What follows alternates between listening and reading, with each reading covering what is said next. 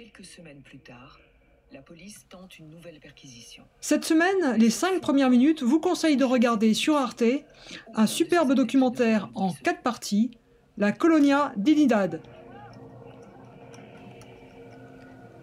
Créée en pleine nature dans le sud du Chili, en 1961, Colonia Dignidad, ou la colonie de la dignité, s'affichait comme un village familial idyllique.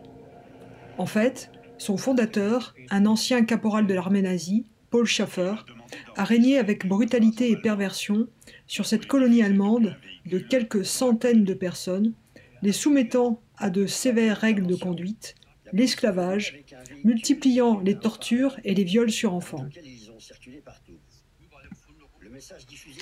Ce formidable documentaire donne à voir la manière dont Paul Schaffer, prédicateur autoproclamé, a réussi à manipuler son entourage et surtout comment il a réussi, en profitant des faiblesses et de la lâcheté des gouvernements chiliens et allemands, à arriver à ses fins sans jamais être inquiété.